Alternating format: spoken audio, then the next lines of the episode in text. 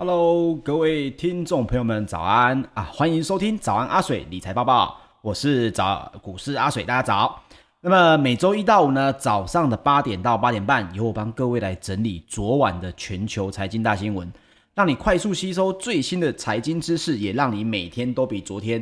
厉害一点点哦。那么在节目的最后，还有知识加油站哦。那么首先呢，我们赶紧来关心一下昨天晚上的全球经济新闻。首先，我们来讲一下美股方面哦。那么，机构的投资人呢，于季底呢，为了这个投资组合要在平衡啊，再加上联准会的主席呢，鲍尔暗示呢，这个货币刺激方案，也就是 QE，那么终有一天会撤回。那这句话呢，同时也让美股呢，二十五号的早盘呢，它是走势非常的震荡。但是在苹果还有特斯拉在逢低买进的时候呢，这个尾盘呐也强力的拉扬，再加上经济重启，受惠股也跟着走强，带动了四大指数呢中场是全面的收涨。那么包括了道琼工业平均指数在三月二十五号呢上涨了有百分之零点六二哦，那么纳斯达克指数呢则是上涨了百分之零点一二。标准普尔五百指数呢，则是上涨了有百分之零点五二啊。那费城半导体指数呢，则是上涨了百分之零点二，收在两千九百五十九点八八点哦，还是没有站回三千点的大关。那么美股呢，稍早走势非常的疲弱啊，这是因为鲍尔在二十五号接受了 NPR 的专访时指出，等到央行任务目标有显著的进展。则收购公债还有不动产抵押贷款证券啊，就是这个 MBS 的规模呢，也会跟着削减。那么他也强调啊，FED 的动作会很缓慢，而且公开透明。当经济完全复苏之后，疫情期间实施的这个紧急救市措施呢，也会随之解除哦。所以可以看到呢，鲍尔其实他很想讲这句话，但是又很怕市场的反应很大啊，毕竟 QE。这个资金能够大量的流入股市啊，QE 本身带了非常非常大的一个主要因素，所以他也很担心说，他们讲完这句话之后，市场会不会认为 FED 已经要有动作了？那所以他也讲得非常的含蓄啊，我会做得非常的慢，而且非常的公开透明哦。那么英国的金融时报也报道，美国银行欧洲利率策略师呢也指出，随着基金为了资产配置再平衡。这个资金可能会转进，就是今年啊，殖利率跳增的这些债券，同时也会大量的抛出股票。那根据美银的估算呢，大约有八百八十亿美元预估会从股市转入转入这个所谓的债市哦。这是因为这个所谓的基金呢，他们也会去把把这个资金放往相对安全，而且利率还是没有这么低的一些。呃，资产当中，比如说公债，当价格太低的时候，换算起来殖利率高，那么我们也说过了嘛，这个 smart money 聪明的钱自然会把高风险的地方的资产给卖掉，转往低风险，但是投报率还是不错的，所谓这种低风险的债券资产呐、哦，所以这一点其实有在听早安阿水的朋友们，应该已经大概可以知道，这种所谓的资金流的移动很正常哦。那么，美国长天期公债殖利率呢，本周也大幅的拉回，包括市场观察的报价也显示哦，美国十年期公债殖利率呢，在二十五日来到百分之一点六一四附近，低于上周末的百分之一点七二九哦。那么，投资人也关注美国总统拜登二十五日举办的这个记者会。他在宣布呢，上任一百天的疫苗施打目标决定从原本的一亿剂上修到两亿剂啊，并且说呢，首次申请失业救济人数呢也在持续下滑，也显示美国的经济复苏呢有非常良好的进展。那么也根据美国劳动部二十五日也公布哦，截至三月二十日为止，当周首次申请失业救济金的人数下滑到了六十八万四千人。创下了一年以来的新低，这也低于道琼社调查的分析师预估的，原本预估应该要有七十三万五千人哦，那实质上只有六十八万四千人。那所以在周四发表了首场正式记者会哦，同时也是这个过去一百年美国最迟的一个总统记者会，对经济发展呢也表示了这个赞赏，何时也预告啊，这个拜登说，二零二四年他将会角逐连任。同时，美国总统拜登也承诺，美国要在创新和基础建设方面呢，要超越中国，那以防止中国超过美国成为世上最强大的国家，但是拒绝透露如何处理中国的关税哦。那么，华尔街对这些新闻有什么样的分析呢？包括了佛内斯顾问公司的首席投资策略师哈、哦。这个 Tim 也表示，呃，股市其实目前非常的混乱，没有真正的领先地位哦。一天的周期性行情有利，那第二天则是科技股有利，但是积极的一面是没有非常激进的卖压出现哦。那也包括了部分的投资组合的策略主管呢，也表示市场陷入停滞，他们仍在从美债殖利率走势当中寻找一些方向。在这一点上面呢，我们正试图收到更多的全球消息，这也将会是下一个催化剂哦。所以各位应该也有发现到啊，在美股呢，目前来讲，其实整个行情还是很混沌不明的。我们也会收到，其实全最近的台股新闻，似乎有一些跟你喊着啊，四月小心呐，五月小心呐，什么是高点啊？我认为这些都言之过早，因为现在大家大部分的资金。有在转移的，是因为看到了某些已知的事实啊，比如殖利率。那么剩下的资金其实是在等待，包括美股市场的资金，其实大部分都是法人机构在持有，散户呢通常只参与个股的一小部分而已。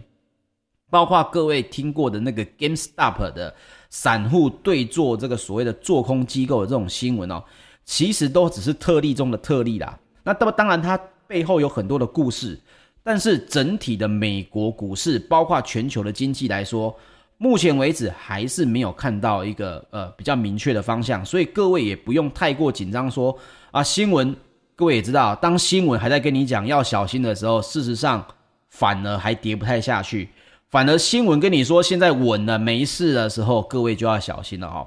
那么包括我们在讲一些台股哦，呃台股像是台积电，我们也一直在说。大型的权值股，如果散户的占比太高的时候，这我大概讲了快要三个礼拜了吧，大概是一个多月前就已经开始在说了。你可以看到整个台积电走势为什么偏弱哦？那其实各位也可以去观察筹码这一部分啊。那这个地方我就不再多提，各位有一个印象就可以了。那么欧洲股市方面呢，在变种病毒肆虐，投资人也担忧哦，欧洲有可能会长期的封城。另外，也包括刚刚提到的美国联准会主席鲍尔的发言，也让市场感到紧张哦。那么资金呢，从能源股跟金融股出逃，泛欧指数呢，大多是收跌的。周四二十五日，泛欧 STOXX 六百指数呢，下跌了有百分之零点零七三哦。那欧洲三大指数中呢，也只有英国的股市收低。英国 FTSE 一百指数下跌了有百分之零点五七，德国的 DAX 指数则是上涨了百分之零点零八，法国的 CAC 指数则是上涨了百分之零点零九哈。你们可以看到，不管上涨还是下跌，其实它相对来说，它的指数还是没有非常大的区间哦。那么包括了油价呢，也连日的重挫，周四布兰特原油大跌了百分之三点八。来到了每桶六十一点九五美元，那包括欧洲能源股也下跌了百分之二哦。与此同时呢，公债殖利率的拉回也打压了欧洲银行股哦。那 FED 主席鲍尔周四表示的这个国会祭出的强力财政刺激和美国疫苗加速配送哦，让美国经济复苏的速度呢，有目前有超乎预期的感受。在某一个时间点，央行将可收回支持哦，就是我们刚刚提到的 QE 哦。但是鲍尔呢也强调了，现在还不是时候。鲍尔表示说，随着我们朝目标取得重大进展，将会逐渐缩减公债和不动产抵押贷款证券，就是刚刚讲到的 MBS 的这个购买额度。那经济完全复苏的时候，我们就会随着时间非常非常渐进，而且高度透明的。撤回在紧急时刻提供的援助，那包括了美、英国呢？FTSE 一百指数在欧洲三大指数中表现为什么最差？那么有部分的人也认为哦，这是因为欧盟，我们昨天不是有提到吗？欧盟考虑禁止疫苗出口到接种率高于欧盟的国家，或是不愿分享疫苗的国家。那么英国的疫苗施打情况呢？目前是远优于欧盟的。那么所以如果也让疫苗的物流受限的话，也会重创英国的重启时程哦。现在大家已经在欧盟当中已经把英国剔除在欧盟以外了哦，所以禁止以外哈，那就是英国目前就是受影响最大的这个国家了。那在石油方面的最新消息哦。纽约商业交易所呢，五月原油期货三月二十五号收盘也下跌了二点六二美元哦。我们刚好提到，来到百分之四点三，成为每桶五十八点五六美元。那主要呢，仍然是担忧欧洲以及印度疫疫情的严峻，将会再次冲击石油需求复苏的影响哦。所以，包括欧洲 ICE 期货交易所当中的近月布兰特原油也下跌了二点四六美元。或者我们说下跌了百分之三点八，来到了每桶六十一点九五美元。各位现在对油价应该有一个很强烈的印象了嘛？我们前面提到盘中曾经最高来到七十块美元，而现在已经来到了六十一点九五美元哦。那么瑞穗证券的交易员鲍勃也表示哦，欧洲疫情对于需求的破坏基本上是压倒性的，而在印度西部地区，随着新增病例数呢创下五个月以来新高哦。当局也要求民众待在家里哦，所以各位可以看到，石油的情况也是一天涨一天跌，目前也还没有很明确的方向出现哦。可是我们可以大概的知道，美英国包括欧洲他们的疫情关系跟美国现在有点像是两样情哦。美国是认为我的疫苗持续的增加打有打疫苗的话，那么我的经济复苏可能会相对的再快一些。所以各位也可以稍微观察一下欧洲跟。这个美国的部分应该会是呈现不同的走势哦。那么在黄金方面的消息哦，各位也想到了，疫情这么严重，到底黄金是会涨是会跌？我们今天稍微对黄金呢详细的来说明一下哦。包括纽约商品期货交易所呢，四月黄金期货在三月二十五日收盘还是下跌了八点一美元哦，或者是说我们下跌了零点五美，呃，百分之零点五。来到了每盎司一千七百二十五点一美元，这是因为美元持续上涨以及 ETF 投资需求下滑的这个影响。那包括我也请大家可以去追踪的全球最大的黄金 ETF 道富财富黄金指数基金呢，就是这个 SPDR Gold Share 哦。那二十五日的黄金持有量又减少了二点三三公吨哦，所以可以预期，如果他们的黄金持有量持续减少的话，在未来的三个月到半年之间，各位可以稍微看一下黄金的走势，可能还是会偏弱哦。那么，道富环球投资管理的首席黄金策略师哦，米林史坦利也表示，虽然近期十年美国十年公债殖利率的上扬呢，对金价造成了影响，但是他认为哦，这种情况应该不会持续太久，主要是因为美国经济数据表现仍然参差不足以。来支撑殖利率的持续上扬，所以他也认为美国的联准会也应该同样会对经济持有较保守的看法。这也是联准会一再重申零利率政策以及无需引入殖利率曲线控制措施的理由。因为呢，一旦市场意识到经济的风险，殖利率自然就会触顶。那包括米林斯坦利也表示说，黄金市场对于十年期公债殖利率的上扬已经过分的关注。来，我们来讲重点了。因为真正对金价有影响力的实质值利率仍然处在负值的水平，那这仍然会有利于金价的环境。所以呢，这位分析师也预估哦，金价将会重新回到每盎司一千八到两千美元区间。那如果经济表现不如预期的话，年底的金价有可能会重新站回每盎司两千美元以上。好，各位有没有觉得听到觉得很非常的 confuse 很疑惑？为什么前面的这个最大的黄金 ETF 呢在减持黄金，可是后面呢另外一家首席黄金策略师却在看说到未来呃有可能到年底黄金有可能会站回每盎司两千美元。首先我们先来先讲一下里面一个最重要的一个数据叫做实质值利率哦。这个实质利率呢，其实这件事情它跟黄金本身它是反向的关系。那什么是实质利率呢？各位，假设我今天买了一万块钱的美国公债，那我买的时候呢，我的配息是配五百块钱一年。这个时候我这买的这张债券，它的值利率是多少？是百分之五嘛？换句话说，我一百万买进，我可以预估大概我一年后，实际上就是拿到一百零五万嘛。所以一百万买进，我拿到一百零五万，这百分之五呢，这叫做名目利率。可是各位不要忘记了，通膨是在这个世界当中不断的增长的。那目前是属于通膨的情况下呢，我们拿到的钱其实是变薄的嘛，因为我们的钱的购买力它是下降的。所以呢，就会有人在认为说，实质利率呢，也就是名目的利率要减掉通膨率。那有些统计资料呢，它大概就是以美国十年期公债的殖利率去减去未来五年哦，这个五年期预估的这个通膨率就做计算，这个相减之后，它才是实质的利率哦。所以算上通膨，比如说我们刚刚讲的那个五趴，假设同一个国家的 CPI 有通膨。物价指数是百分之二，那么我的实质利率其实应该快速的算法就是百分之五减掉百分之二等于百分之三哦，也就是说必须要扣掉通膨的数据才是真正的实质利率，毕竟你的钱也跟着通膨变薄了。那么目前呢，在三月二十五号，美国的实质利率的数字呢，为什么它讲是负的？因为实质利率在目前为止是负的零点四五。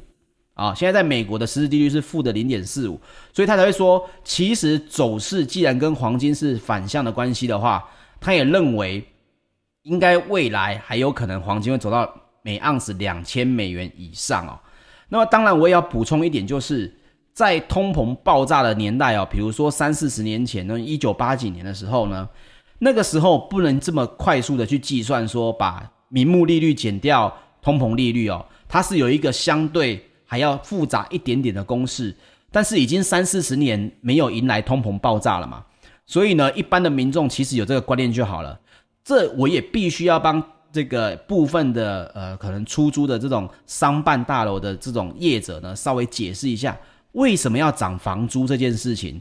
当然，我们先撇除掉恶性涨房租这件事啊，哈，但其实部分的房租为什么会上涨，这也是因为呢。他们必须要去看到资金应用之后的实质利率，比如说我拿到了，我买了这个房子，我的房子呢可能没有卖掉，所以房价的上涨并没有对我带来实质的收入，而我必须要根据通膨来去涨房租哦。但是我必须要强调哦，这个是指的一般的正常经济运作哦，这个不跟这个所谓的那种恶性的涨房租啊，我店租下个月要多涨一倍的。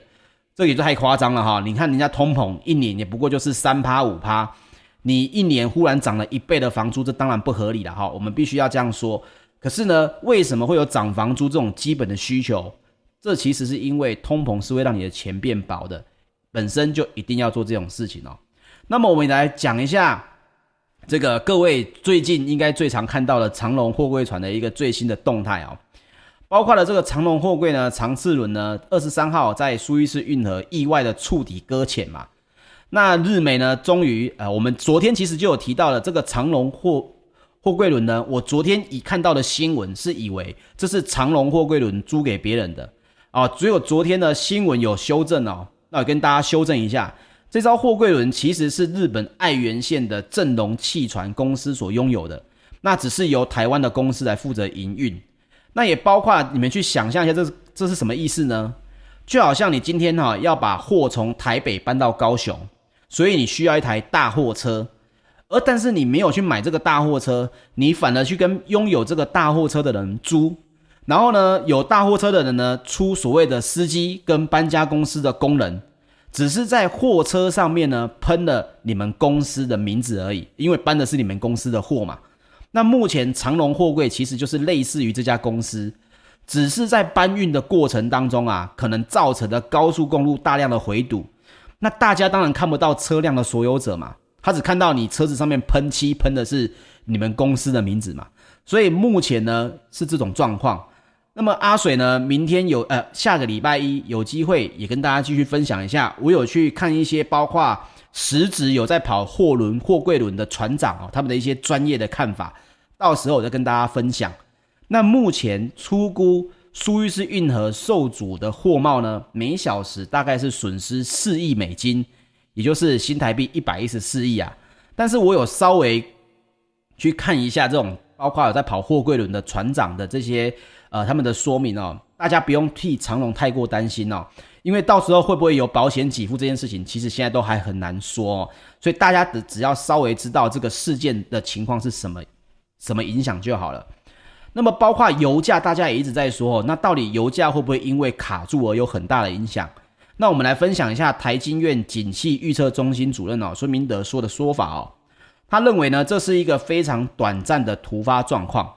而且也并不是只有这个运河在运作，大部分还是会从其他运河来去进行调节。那因此呢，对油价的影响理论上不应该太大，主要是属于心理因素的。那先前油价就已经在跌，这是跟美元升值有关哦。去年美元弱呢，因此大部分的这个原物料都大涨。你看我们的看法是这样子嘛？通膨，美元如果弱了，继续撒钱，QE，美元继续走弱的话，那么原物料基本上是会大涨的。所以你看，你不必要念到台经院的景气预测中心的人的文章，你也可以知道，其实世界的经济其实不能说太过困难呐、啊。有一个观念之后，你就对整体的流动，你会觉得诶，有一点点印象哦。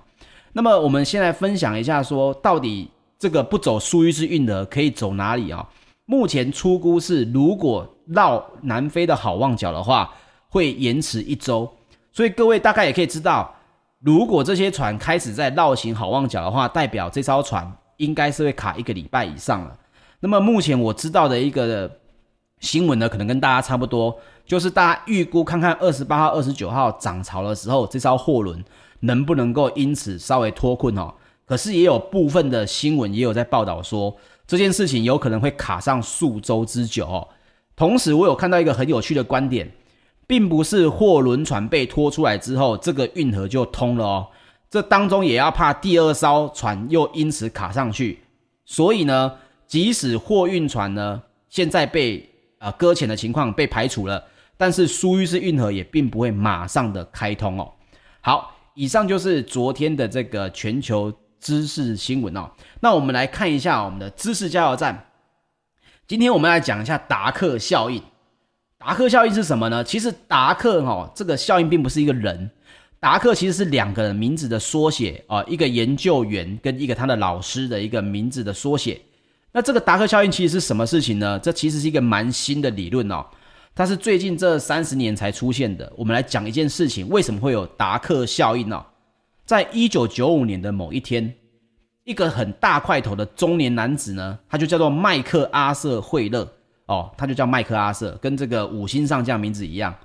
但是呢，他的行为却非常的愚蠢。他在光天化日之下呢，抢劫了匹兹堡的两家银行，同时他没有戴面具，也没有进行任何伪装。在走出银行之前呢，他还对着这个监控摄影机微笑了一下，所以当然这样的笨贼很快就被警方抓到了哦。那给被捕的麦克阿瑟惠勒呢，看到监控的时候，这个惠勒竟然说：“我并不是嚣张啊，我在我身上涂了果汁哦，我以为我身上涂了柠檬汁就会使他隐形，他可能看了隐形墨水嘛，所以他觉得说我把柠檬汁提。”涂在了我的皮肤上面，我应该是隐形的，摄影机应该拍不到他，所以他觉得只要他不靠近乐园的话，他应该是完全隐形的。最后，警方的调查是，惠勒其实并不是一个神经病，他也没有吸毒嗑药，他只是很夸张的搞错了柠檬汁这个隐形墨水的用法而已。当然，一般人看到了哦，可能就当成是一个无聊的这个趣闻去看而已。不过，这个传奇故事。哦，他引起了康奈尔大学心理学家大卫邓宁的注意哦，于是他跟他的研究生呢，贾斯廷克鲁格哦，克鲁格他是 K 开头，所以呢，他跟邓宁两个的研究就叫做 DK，也因此叫达克效应。他就开始研究这个现象，为什么会有人可以完全无知到让人觉得可笑呢？他认为啊，这是因为能力欠缺的人。在自己欠考虑的决定基础上面得出的错误结论，但是没办法去辨别说这个结论到底是真的还是假的，他没有能力去做评估啊。那既然没有办法做评估的话，所以你会发现这种认知偏差的现象，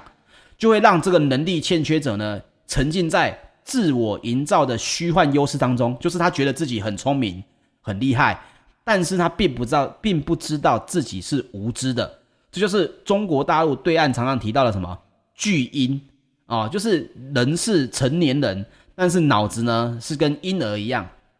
常常高估自己的能力水平。无法客观评价他人的能力，所以为什么我们常常看到很多医师受不了病患，总是想要看从网络上面 Google 很多资讯来去尝试说服医师？其实很大一部分就是所谓的这个 DK 效应啊，达克效应啊，因为他不知道自己没有能力，所以呢，他就不知道自己本身是属于愚笨的。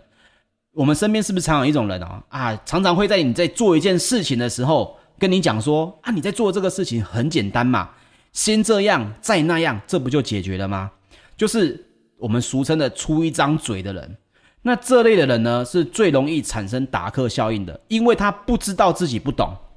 所以他越不懂，他就觉得你在处理的这件事情上面应该很简单。所以我们怎么避免自己成为这样的人呢？我们来分享一个非常我很佩服的一位这个大师哦，叫做查理蒙格。他就是波克夏的这个副董事长，他跟巴菲特两个就是一个合伙人的关系。他也出过一本书啊，叫做《啊笨蛋查理》吧。为什么他觉得自己是笨蛋？因为他认为唯有你保持一个最谦卑的求知欲望，你才有可能成为别人眼中的智者哦。包括他有几句名言，我可以大家分享一下啊。他说呢，要测试任何大机构的管理者的智力跟道德水准。最好的方法就是你问他，假设有机会问的话，你真的能理解延伸性金融商品的账目吗？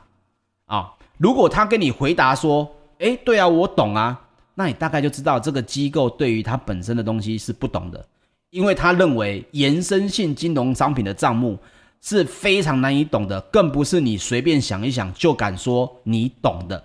所以，如果发现他越轻易的告诉你他知道，那实质上他就是不知道。